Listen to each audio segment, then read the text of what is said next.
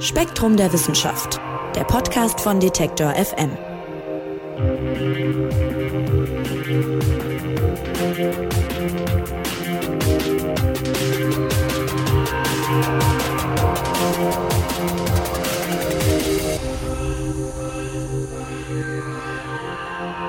Hallo und herzlich willkommen hier beim Spektrum Podcast von Detektor FM und Spektrum der Wissenschaft. Mein Name ist Marc Zimmer.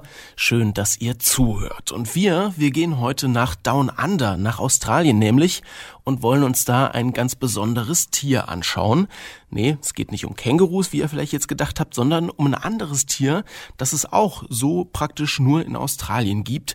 Es geht nämlich um Dingos. Das ist eine Art wilder Hund, aber eben irgendwie auch doch nicht. Und genau darum geht's im neuen Spektrum-Magazin. Es ist nämlich gar nicht so einfach zu sagen, was genau Dingos eigentlich sind und wo sie herkommen. Und darüber wollen wir sprechen mit Spektrum-Redakteur Andreas Jahn. Hallo Andreas. Hallo Marc. Andreas, lass uns zu Beginn vielleicht mal klären für die Leute, die jetzt auch nicht direkt ein Bild im Kopf haben. Dingos, wie sehen die denn eigentlich aus und was machen die so? Ja, du hast es in deiner Anmoderation ja schon gesagt. Das sind so eine Art, sage ich jetzt mal, wilde Hunde.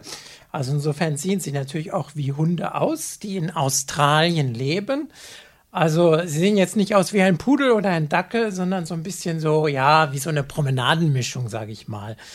Typisch ist, dass sie so ein sandfarbenes Fell, das geht auch manchmal so bis ins Rötliche haben. Sie sind auch, ähm, was auch auffallend ist, relativ hager, schlank, man könnte auch sagen dürr. Und ähm, sie leben mehr oder weniger wild, wobei sie aber auch teilweise an der Urbevölkerung, also an den Aborigines gebunden sind, aber sie jagen eigentlich für sich selbst. Also insofern leben sie in Australien schon als wilde Tiere. Ja, tatsächlich, du hast die Aborigines gerade schon angesprochen. Dingos sind in den Mythen der indigenen Bevölkerung Australiens ganz wichtig. Und äh, das kennt man ja so ein bisschen Parallelen aus der griechischen Mythologie zum Beispiel oder auch der römischen, da wo wir uns vielleicht ein bisschen besser auskennen, äh, dass da immer wieder Tiere auch eine wichtige Rolle spielen. Und äh, bei den australischen Ureinwohnern sind es eben Dingos, die in vielen Geschichten vorkommen. Welche Rolle spielen die denn da? Ja, also sie kommen vor allem in diesen Traumzeitgeschichten der Aborigines vor. Ähm, das sind ja so die äh, Schöpfungsmythen, die also traditionell weitergegeben werden. Und da tauchen sie so als Mischwesen zwischen Mensch und Tier auf. Also, dass sich Menschen in Dingos verwandeln und umgekehrt. Also sie sind so eine Art Wanderer zwischen den Welten, zwischen der, also der Tierwelt und den Menschen. Und ähm, teilweise gibt es auch Felszeichnungen, auch ähm, die schon sehr alt sind von Dingos. Also sie spielen da schon eine wichtige Rolle in der, in der Mythologie der Aborigines. Mhm, und sie scheinen auch für die Menschen direkt ziemlich wichtig, so im Alltag gewesen zu sein. Das legen Grabfunde nahe, ne? habe ich jetzt im Spektrum-Magazin gelesen. Ja, das ist tatsächlich etwas Besonderes. Also die Dingos sind die einzigen Tiere, die von den Aborigines äh, bestattet wurden, also wo Gräber angelegt worden sind. Also sonst für andere Tiere machen die das nicht. Ähm, man kennt natürlich Hundegräber von überall von der Welt, also von Asien, Europa, auch von Amerika. Und daran sieht man, ähm, welche besondere Rolle also unser Vierbeiner hat, dass man ihm halt ihn bestattet. Und genau das ähm, haben die Aborigines mit Dingos auch gemacht. Und da gibt es auch wirklich teilweise schon sehr alte Gräber, also mehrere tausend Jahre alt. Ja, und das Spannende jetzt an den Dingos ist, äh, dass sie so eine enge Beziehung zu den Menschen da hatten und haben, aber eigentlich viel kürzer auf dem australischen äh, Kontinent leben als die Menschen. Also im Spektrum-Magazin steht, Kängurus sind zum Beispiel dann schon ewig da, ja. Dann äh, kamen irgendwann die Menschen und viel später erst die Dingos. Und wie die überhaupt nach Australien gekommen sind, das ist immer noch gar nicht abschließend geklärt. Welche Theorien gibt's denn da? Ja, wie du schon sagtest, ähm, der Mensch, der lebt ja schon relativ lange in Australien. Also man schätzt so zwischen 65 und 55.000 Jahre. Bei den Dingos, so die ältesten Fossilien, die man kennt, die sind etwas über 3000 Jahre. Also man kann so schätzen, das sind keine 4000 Jahre, dass es Dingos in Australien gibt. Und wie sind sie jetzt dahin gekommen? In Australien, das wissen wir ja, ist ein isolierter Kontinent. Also seit mindestens 8000 Jahren gibt es die Torresstraße zwischen dem australischen Kontinent und Neuguinea. Und deswegen sind alle wilden Säugetiere, die es auf Australien gibt, das sind Beuteltiere, eben die berühmten Kängurus, aber da gibt es natürlich noch mehr. Die höheren Säugetiere, also die Plazentatiere, die sind erst später, also nach dieser Isolation auf den Kontinent gekommen. Das ist natürlich in erster Linie der Mensch selbst. Das sind Ratten, die über die Schiffe ähm, dahin gekommen sind, Fledermäuse, die haben es vielleicht geschafft, dahin zu fliegen und natürlich sämtliche Haustiere.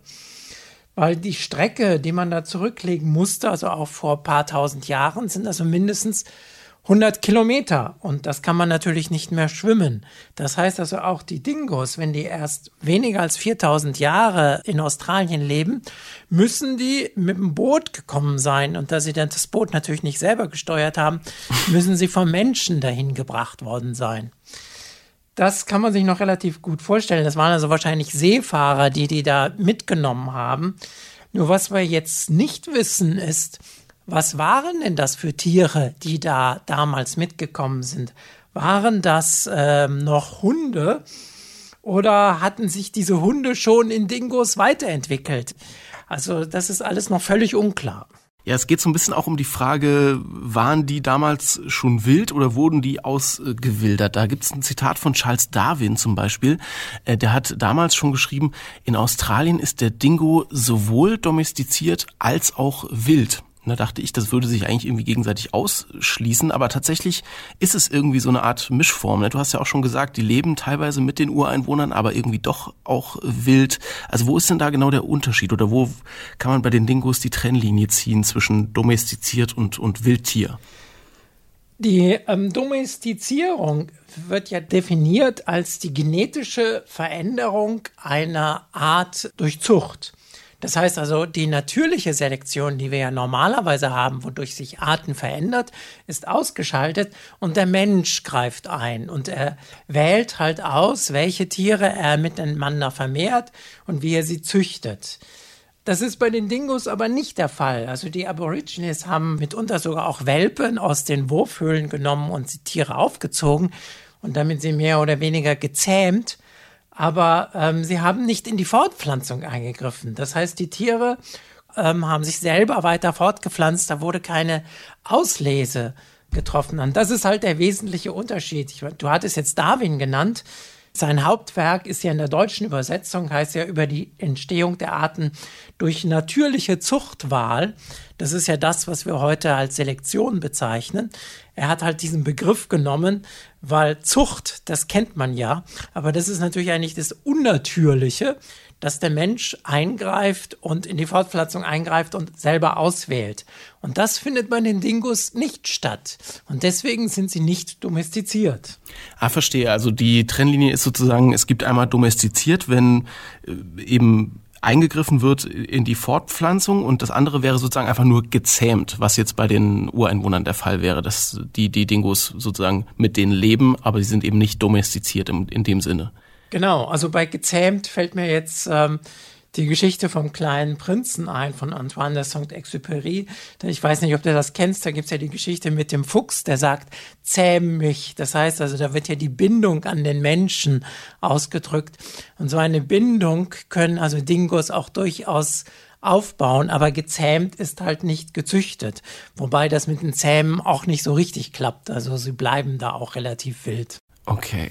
Ein weiteres Rätsel, was der Dingo aufgibt, ist im Grunde die Frage, was er denn evolutionär betrachtet jetzt eigentlich ist. Du hast ihn ja am Anfang so ein bisschen beschrieben. Der Dingo sieht ein bisschen aus wie so ein hagerer Hund, hat aber manchmal von der Färbung her auch so was Rötliches, was so in Richtung Fuchs gehen könnte. Und natürlich sieht er auch ein bisschen aus wie ein Wolf. Und irgendwie ist er auch so eine Mischform zwischen Hund und Wolf möglicherweise, muss man sagen. Denn unter Biologinnen und Biologen ist das eigentlich bis heute umstritten, wo genau sozusagen die Evolutionslinie des Dingus verläuft. Wenn wir mal so ihn als Mischwesen betrachten, was unterscheidet ihn denn von Hund und Wolf? Ja, du sagtest ja schon, er steht also zwischen Wolf und Hund. Also wie Wölfe, um mal jetzt nur ein Beispiel rauszugreifen, pflanzen sich Dingos nur einmal im Jahr fort. Bei Hunden ist das ja äh, nicht so beschränkt. Aber wie Hunde reagiert er auf den Menschen, also er sucht auch die Nähe des Menschen auf. Und das ist ein wichtiger Unterschied. Auch Dingos reagieren auf Handzeichen und auf Augenkontakt. Das tun Wölfe zum Beispiel überhaupt nicht. Und äh, bei Hunden ist das ja ganz ausgeprägt. Und bei Dingos ist es eben halt so eine Mischform. Aber äh, mit den Dressieren hatte ich ja schon gesagt, klappt das auch nicht so richtig. Also eine gewisse Bindung kann man aufbauen, aber man kann also nicht Dingos so abrichten, wie man das äh, mit Hunden machen kann. Ich hatte jetzt, äh, wenn man sich auf so ein Gespräch vorbereitet, guckt man immer so ein bisschen mal im Internet auch rum, was man so an Informationen findet. Und äh, eine meiner ersten Anlaufstellen war zum Beispiel auch Wikipedia, wo ich mal den Artikel über den Dingo aufgemacht habe. Und da steht als erster Satz, der Dingo ist ein Haushund, der schon vor Jahrtausenden verwilderte. Und nach dem, was du mir jetzt gerade so erzählt hast in den letzten Minuten, stimmt das ja eigentlich überhaupt nicht, oder? Also auch wenn man den Artikel im Spektrum-Magazin äh, liest, da wirkt es so, als wäre das doch etwas komplizierter, als es hier steht. Also welche Theorien gibt es denn jetzt über den Ursprung des Dingos? Ja, da sind wir also jetzt ähm, tief in der zoologischen Nomenklatur und der Definition einer Art. Also ist der Dingo eine eigene Art?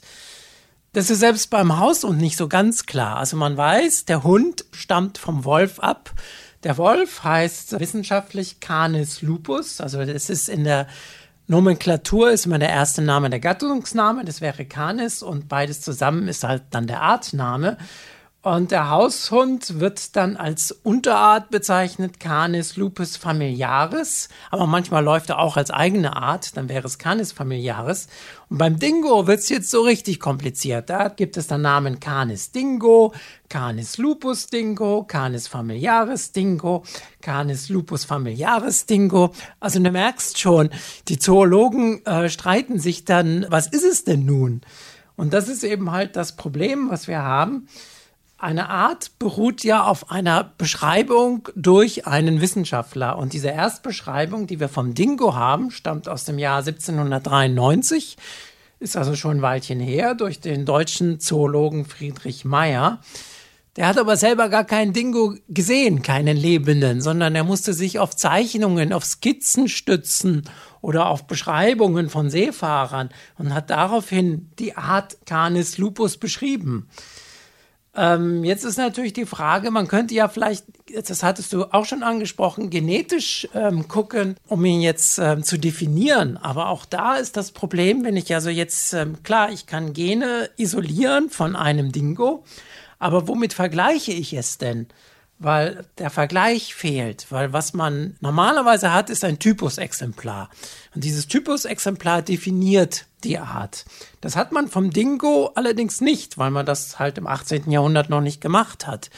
Und dann, ähm, womit will ich es dann vergleichen? Weil wenn ich dann einen Dingo rausnehme, weiß ich ja nicht, ist das ja vielleicht ein Mischling zwischen Dingo und Haushund, weil die mischen sich ja auch untereinander. Und da fängt halt das Problem an. Okay, aber das klingt jetzt so ein bisschen wie eine Mischung aus äh, biologischen oder zoologischen Problemen auf der einen Seite und aber auch irgendwie bürokratischen, ne? wenn du gesagt hast, das hat immer was damit zu tun, äh, was dann 1793 da aufgeschrieben wurde und so. Ja, ich will jetzt nicht sagen bürokratisch, weil das macht man ja nicht äh, aus Selbstzwecks oder diese Einteilung in Arten, sondern diese Unterteilung und die Stamm Stammbäume, die man aufbaut, soll ja die Evolution widerspiegeln. Das ist ja das Ziel. Man will ja herausfinden, woher kommt dieses Tier, von was sind die Vorfahren. Und das ist eben halt unklar. Man weiß halt klar, es muss irgendwie vom Wolf kommen, aber ob dazwischen jetzt, ich sag jetzt mal so, ein Haushund zwischengeschaltet war oder direkt vom Wolf kommt, das wissen wir halt nicht. Und äh, da muss ich dich eigentlich einfach mal fragen, warum ist das denn überhaupt so interessant, das rauszukriegen? Also könnte man nicht einfach sagen, der Dingo ist halt, was er ist? Ja gut, das kann man natürlich immer sagen. Es ist so, wie es ist. Ähm, aber es ist natürlich eine spannende Frage, weil sich eben halt hier die Evolution widerspiegelt und vor allem die Domestizierung weil man möchte ja auch beim Hund wissen, wo kommt er denn genau her und wie sind die Haustiere entstanden? Wie läuft Domestizierung überhaupt ab? Und da ist natürlich der Dingo ein Paradebeispiel, weil er halt noch nicht domestiziert ist, aber an der Schwelle zur Domestizierung steht. Und das ist natürlich dann schon eine spannende Frage. Ja, okay, ich verstehe schon. Verstehe schon aus biologischer Sicht, warum das interessant ist. Trotzdem ist man noch nicht so weit. Es gibt aber spannende Ansätze und auch auf die geht ihr noch im Spektrum-Magazin ein bisschen ein. Lass uns mal kurz einen hier rausgreifen, den ich auch besonders interessant fand. Da versucht man, um das zu bestimmen, wo der Dingo herkommt, ein eigentlich Umweg über den Menschen, ja. Man guckt sich nämlich einen Gendefekt an, den es auch beim Menschen gibt. Und äh, der könnte eventuell dieses Hybridwesen in Anführungszeichen Dingo möglicherweise erklären. Und da geht's um ein Syndrom, das Williams-Beuren-Syndrom. Was ist denn das und was hat's mit dem Dingo vielleicht zu tun? Ähm, ja, das Williams-Beuren-Syndrom, das ist ähm, eine sogenannte Chromosomendeletion. Das heißt, im Chromosom fehlen Stücke von Genen. Also beim Menschen ist das, da kennt man jetzt schon über 20 Gene, die davon betroffen sind. Und das hat halt bestimmte Auswirkungen. Also die Patienten haben also erstmal kognitive Beeinträchtigungen. Ähm, sie haben besondere charakteristische Gesichtszüge, an denen man sie erkennen kann. Und das ist jetzt hier das Wichtige. Sie sind sehr kontaktfreudig und sehr gesellig. Und jetzt haben Forscher festgestellt, bei Hunden gibt es halt auch solche Gene und da sind auch drei Gene, wo so eine Deletion aufgetreten ist, im Gegensatz zum Wolf. Bei dem Wolf sind die Gene ähm, noch kontakt- und funktionsfähig und bei Hunden sind diese Gene halt nicht mehr richtig funktionsfähig. Und die Vermutung, die jetzt dahinter steckt, vielleicht ist das der Grund, dass Hunde eben halt etwas freundlicher sind als der Wolf. Das ist natürlich jetzt auch nur eine Hypothese, aber eine sehr spannende Hypothese. Mhm. Es könnte also eine Erklärung sein. Und jetzt wäre natürlich die Frage, wie ist es denn beim Dingo? Das hat man aber noch nicht untersucht. Verstehe, aber das könnte sozusagen, man könnte sagen, zeigt er auch in Anführungszeichen Symptome dieses Syndroms und vielleicht ein bisschen weniger als der Hund, aber ein bisschen mehr als der Wolf und dann könnte man ihn irgendwie über diese Bande sozusagen über Bande einordnen irgendwie. Das wäre jetzt die Hypothese, die es zu prüfen gilt. Okay, gut. Dann lass uns abschließend noch mal kurz gucken, wie es denn weitergeht für die Forscherinnen und Forscher, die am Dingo und seiner Bestimmung arbeiten. Also lässt sich das vermutlich beispielsweise mit Ansätzen, wie wir gerade gehört haben, in Zukunft dann klären? Also ob sich das ganz klären lässt, weiß ich natürlich nicht, aber ich glaube schon, dass ähm, die Genetik hier weiter eine wichtige Rolle spielen wird, weil man dann natürlich sehr viel sehen kann. Man hat natürlich auch schon Erbgutvergleiche gemacht äh, zwischen Hund, Wolf und Dingo und konnte da den Dingo auch, wie es zu erwarten ist, dazwischen einsortieren. Das bestätigt also dann diesen Stammbaum, dass der Dingo irgendwo auch genetisch zwischen Hund und Wolf steht. Und ich denke, da wird man noch viel mehr machen in der Richtung. Also wie zum Beispiel die Frage zu klären, wie ist es mit diesen betroffenen Genen vom Williams-Beuren-Syndrom. Und wie ich schon auch schon gesagt habe, der Dingo wird als Modellorganismus ähm, ähm, dienen, um jetzt die Domestizierung, um darüber mehr herauszufinden, wie eben halt so eine Domestizierung als Prozess abläuft. Aber Vielleicht entzieht sich der Dingo auch dem und letztendlich bleibt er das mysteriöse Wesen, was er immer so ist und das macht ja auch die Faszination aus. Ja, das stimmt. Ein äh, spannendes Stück auf jeden Fall. Evolutionsforschung ist äh, das Ganze. Der Dingo in Australien ist weder Hund noch Wolf, aber irgendwie auch keine eigene Art. So richtig weiß man es jedenfalls noch nicht. Das ist aktuell der Stand der Forschung. Vielen Dank, lieber Andreas, dass du uns das erklärt hast. Ich danke dir. Ja, und das neue Spektrum-Magazin mit diesem und vielen weiteren spannenden Themen aus der Welt der Wissenschaft, das kommt in zwei Wochen in den Zeitschriftenhandel und ihr könnt es dann auch online auf spektrum.de kaufen. Das war's vom Spektrum Podcast für diese Woche. Wenn ihr mögt, abonniert uns doch gerne in eurem Podcast Player, da würden wir uns freuen und sagt's weiter, wenn euch das hier gefällt. Mein Name ist Marc Zimmer. Vielen Dank fürs Zuhören und bis nächste Woche. Spektrum der Wissenschaft, der Podcast von Detektor FM.